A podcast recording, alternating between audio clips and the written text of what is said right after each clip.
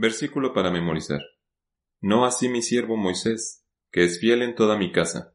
Boca a boca hablaré con él, y a las claras, y no por figuras, y verá la apariencia de Jehová. ¿Por qué pues no tuvisteis temor de hablar contra mi siervo Moisés? Números capítulo 12 versículos 7 y 8.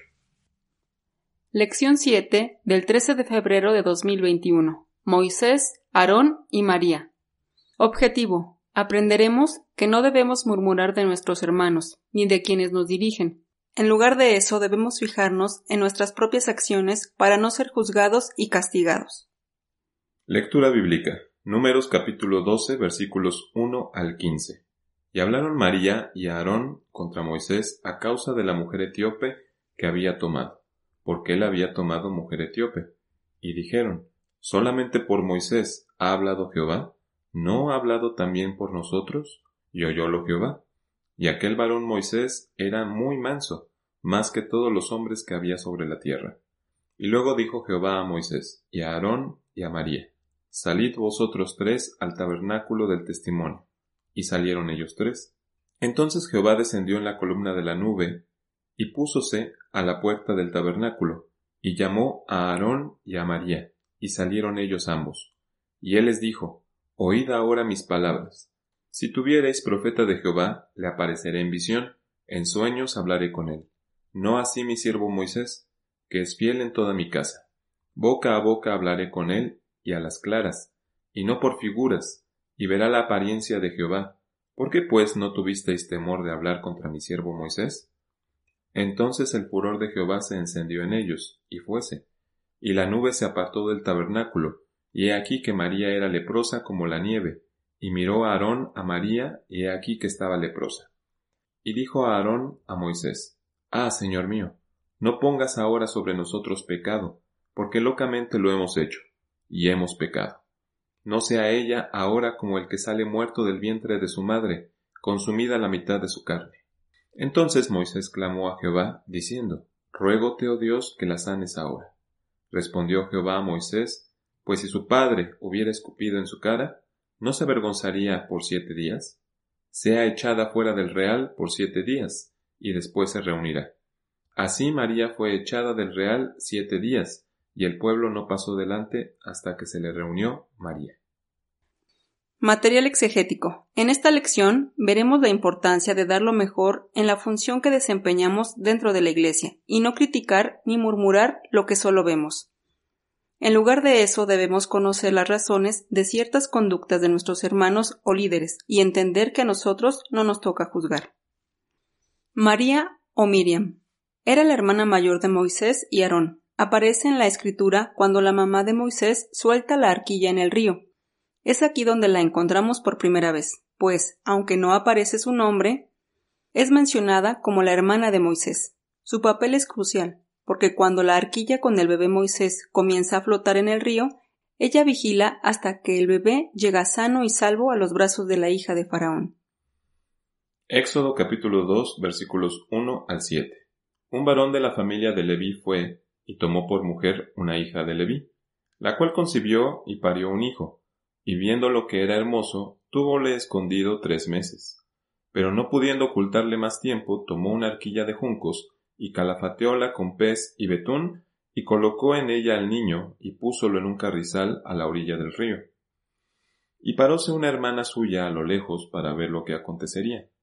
Y la hija de Faraón descendió a lavarse al río, y paseándose sus doncellas por la ribera del río, vio ella la arquilla en el carrizal y envió una criada suya a que la tomase.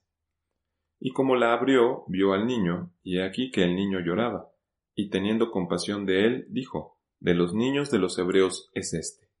Entonces su hermana dijo a la hija de Faraón, ¿Iré a llamarte un ama de las hebreas para que te críe este niño? Más tarde, Después que los israelitas cruzaron el Mar Rojo, la escritura la menciona como profetiza cuando dirige a las mujeres en la alabanza a Jehová, cantando y tocando el pandero. Éxodo capítulo 15 versículos 20 y 21. Y María la profetisa, hermana de Aarón, tomó un pandero en su mano, y todas las mujeres salieron en pos de ella con panderos y danzas. Y María les respondía, Cantad a Jehová, porque en extremo se ha engrandecido, echando en la mar al caballo y al que en él subía. Moisés y Aarón. Cuando Dios llama a Moisés para que sacara a su pueblo Israel de Egipto, también le pone a su hermano Aarón, hermano mayor, como portavoz. Éxodo capítulo 2 versículos 10 al 12. Y como creció el niño, ella lo trajo a la hija de Faraón, la cual lo prohijó, y púsole por nombre Moisés, diciendo, porque de las aguas lo saqué. Y en aquellos días acaeció que, crecido ya Moisés, salió a sus hermanos y vio sus cargas, y observó a un egipcio que hería a uno de los hebreos sus hermanos. Y miró a todas partes, y viendo que no parecía nadie, mató al egipcio y escondiólo en la arena. Éxodo capítulo 4 versículos 14 al 17.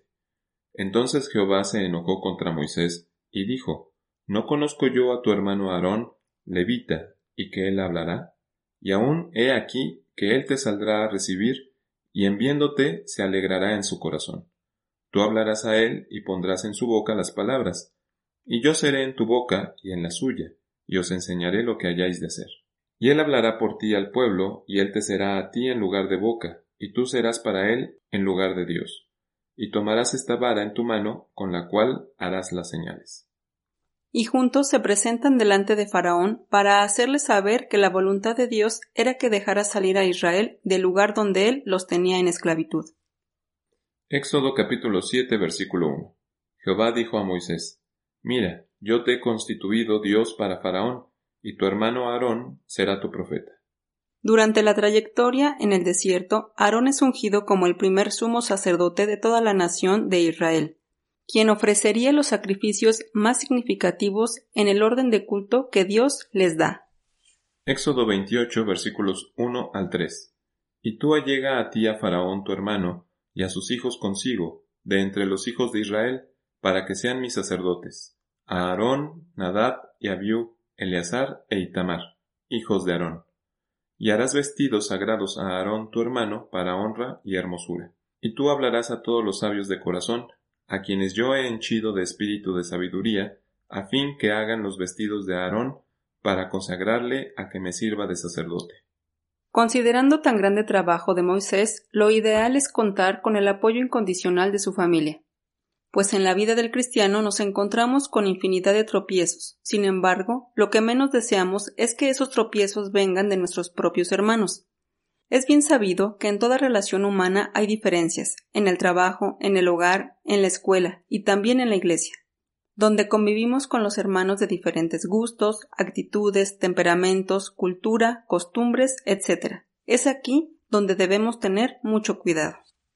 En algún momento la relación entre estos hermanos tuvo fuertes diferencias. María y Aarón criticaron a Moisés a causa de la mujer etíope que había tomado por esposa. Además de esto, también dijeron ¿Solamente por Moisés ha hablado Dios? ¿No ha hablado también por nosotros?